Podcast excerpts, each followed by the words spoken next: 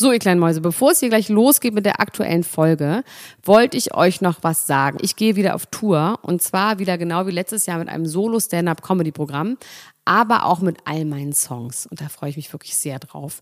In dem Stand-Up-Programm erzähle ich aus meinem wahnsinnig aufregenden Leben als Deutschlands Nummer 1 Gossip-Podcasterin. Und die Songs werden einfach alle Songs sein, die wir so lieben. Von Ich will nicht nach Monaco über Keine Liebe, I Like My Style.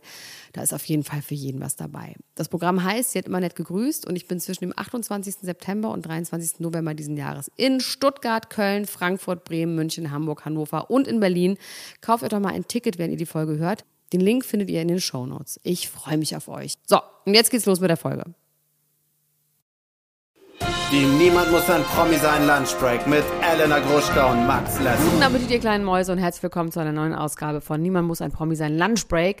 Montag bis Freitags bekommt ihr hier um 12.30 Uhr in fünf Minuten die heißesten Promi-News des Tages. Und los geht's! Wilde Zeiten bei den Royals. Nach dem Tod von Queen Elizabeths Mann Prinz Philip, der die letzten zwei Monate mit einem Herzleiden im Krankenhaus verbrachte und nun wenige Wochen vor seinem 100. Geburtstag im Schloss Windsor verstarb, könnte es nun wieder etwas ruhiger bei den britischen Kardashians werden. Während Meghan angeblich schwangerschaftsbedingt zu Hause bleibt, wurde Harry jetzt schon in London gesichtet, um an der Beerdigung teilzunehmen, die gerade unter dem Decknamen Operation Fourth Bridge vorbereitet wird. Bis zur Beerdigung müssen landesweit alle Fahnen, die zu öffentlichen Gebäuden gehören, auf Halbmast stehen. Die Royal Family und das Parlament sind dazu angehalten, Trauer zu tragen, darunter auch eine schwarze Armbinde. Außerdem werden die Royals bis zur Zeremonie, die auf Prinz Philipps Wunsch und Coronas Befehl wohl unter kleinen Bedingungen stattfinden wird, keine Termine mehr wahrnehmen. Genug Zeit also für die Familie, um gemeinsam um den Duke of Hazard zu trauern, wie Philipp aufgrund seiner oft spitzen und nicht unbedingt immer passenden Bemerkungen genannt wurde. Viele Briten hoffen darauf, dass sich vor allem William und Harry durch den Tod ihres Großvaters wieder annähern könnten. Das mit den Brücken hat übrigens Methode. Sollte die Queen selbst das zeitliche segnen, heißt das in Kraft tretende Protokoll Operation London Bridge. Kardashians machen Sachen. Diesmal geht es nicht direkt um die Kardashians, sondern um Travis Barker. Das ist der Sänger der Band Blink 182 und der aktuelle Freund von Courtney Kardashian. Und Courtney ist sehr, sehr wählerisch und hat lange, lange, lange niemanden mehr gehabt. Das heißt, wir gehen mal davon aus, dass sie jetzt für immer zusammenbleiben. Wahrscheinlich. Äh, sobald man mit den Kardashians assoziiert ist, dann ist man ja auch ein Kardashian, deswegen können wir jetzt hier über ihn reden. Und Travis hat ein Foto gepostet bei Instagram. Die beiden sind ja seit Februar Instagram Official. Und auf diesem Foto spielt er Schlagzeug auf einem Bus der oben offen ist und er schmeißt seinen Drumstick ganz hoch in die Luft. Und wenn man da draufklickt, dann sieht man, dass dort Courtney verlinkt ist. Und darunter steht, All day I dream about is sex with you. Ist das nicht schön? Das finde ich, das ist meine Art von Romantik. Und vielleicht soll der Stick sein Penis sein? Ich denke ja.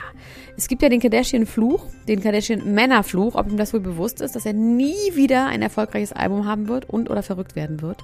Ich bin sowieso gespannt, wie es mit den beiden weitergeht, ob die wohl die eingefrorenen Eizellen von Courtney irgendeiner armen Mexikanerin einsetzen. Scott, der verkraftet das Ganze nicht so gut. Scott Disick ist der Ex-Freund von Courtney und der ist äh, jetzt vor dem Liebesglück seiner Ex abgehauen und zusammen mit seiner elfjährigen Freundin, äh, 19-jährigen Freundin nach Miami ausgewandert kurzzeitig. Cameron Diaz kommt nie, nie mehr zurück. Was viele ihrer Fans schon lange befürchteten, wird jetzt immer mehr Realität, denn seit sieben Jahren hat sie keinen Film mehr gedreht. Ich weiß gar nicht, was der letzte Film ist, den ich mit ihr gesehen habe. Ähm, also in meiner Jugend war Cameron Diaz so die bestimmende, vorherrschende Schauspielerin in Hollywood. Die war überall äh, bigger than life. Und äh, dann hat sie sich klammheimlich aus dem Filmgeschäft herausgezogen. Die Pause wurde immer länger und länger. In der Zwischenzeit hat sie mit ihrem Mann Benji Madden von Good Charlotte ja ein Kind bekommen. Und äh, sie ist sehr glücklich mit ihrer Familie, sagt sie jetzt im Interview. Sie hat bei vielen Kolleginnen und Kollegen gesehen, was es ausmacht, wenn man gleichzeitig Karriere und Beruf äh, macht und dass das äh, nicht so gut funktioniert. Sie möchte sich die Zeit für ihre Familie nehmen und äh, wie meine Oma sagen würde, da hat sie ja wohl auch Zeit zu. Karen Diaz äh, hat mit Sicherheit so weit ausgesorgt, dass sie sich das leisten kann. Also, ne, warum sollte sie dann weiter Filme drehen, wenn sie nicht unbedingt muss? Ein bisschen schade finde ich das allerdings schon, so ein bisschen aus nostalgischer Sicht. Was da aber natürlich auch gilt, ist ein großartiges Zitat von Jay-Z. People want my old shit, buy my old album. Und in den romantischen Komödien der 90er Jahre wird Cameron Diaz für uns für immer leben. Linda Zerwakis verlässt die Tagesschau. Ach Mensch, wie Jan Hofer. Ende April wird sie das letzte Mal dort abend sitzen und so schön moderieren, wie wir das in den letzten Jahren von ihr gewohnt waren. Ich bin wahnsinnig gespannt, was sie als nächstes vorhat, weil sie wird natürlich nicht verschwinden. Sie ist ja erst 45 und hat das ganze Leben noch vor sich. Vielleicht macht sie ja nur noch ihren Podcast oder schreibt weiterhin Bücher. Oder wenn ich mir was wünschen dürfte, dann würde sie sich durch die Trash-Formate der Privatsender tingeln und endlich mal was machen, worüber wir dann auch berichten könnten. Bei Let's Dance zum Beispiel oder bei Promis unter Palmen. Das startet ja heute Abend. Und Max und ich, wir machen den offiziellen Podcast dazu immer direkt im Anschluss an die Sendung. Und ich bin gespannt, ob so ein Format funktionieren würde, wenn da nur Jan Hofers und Linda Zerwakis sitzen würden. Wahrscheinlich schon. Es wäre anders, aber auch schön. Aber von mir aus kann man auch erstmal sowas machen wie Linda Zerwakis allein zu Hause und wir begleiten sie einfach sechs Wochen mit der Kamera. Weil mich würde tatsächlich alles interessieren, was sie macht. Was sie frühstückt, wie sie sich schminkt, wie sie sich abschminkt, wie sie schläft, wie sie liegt.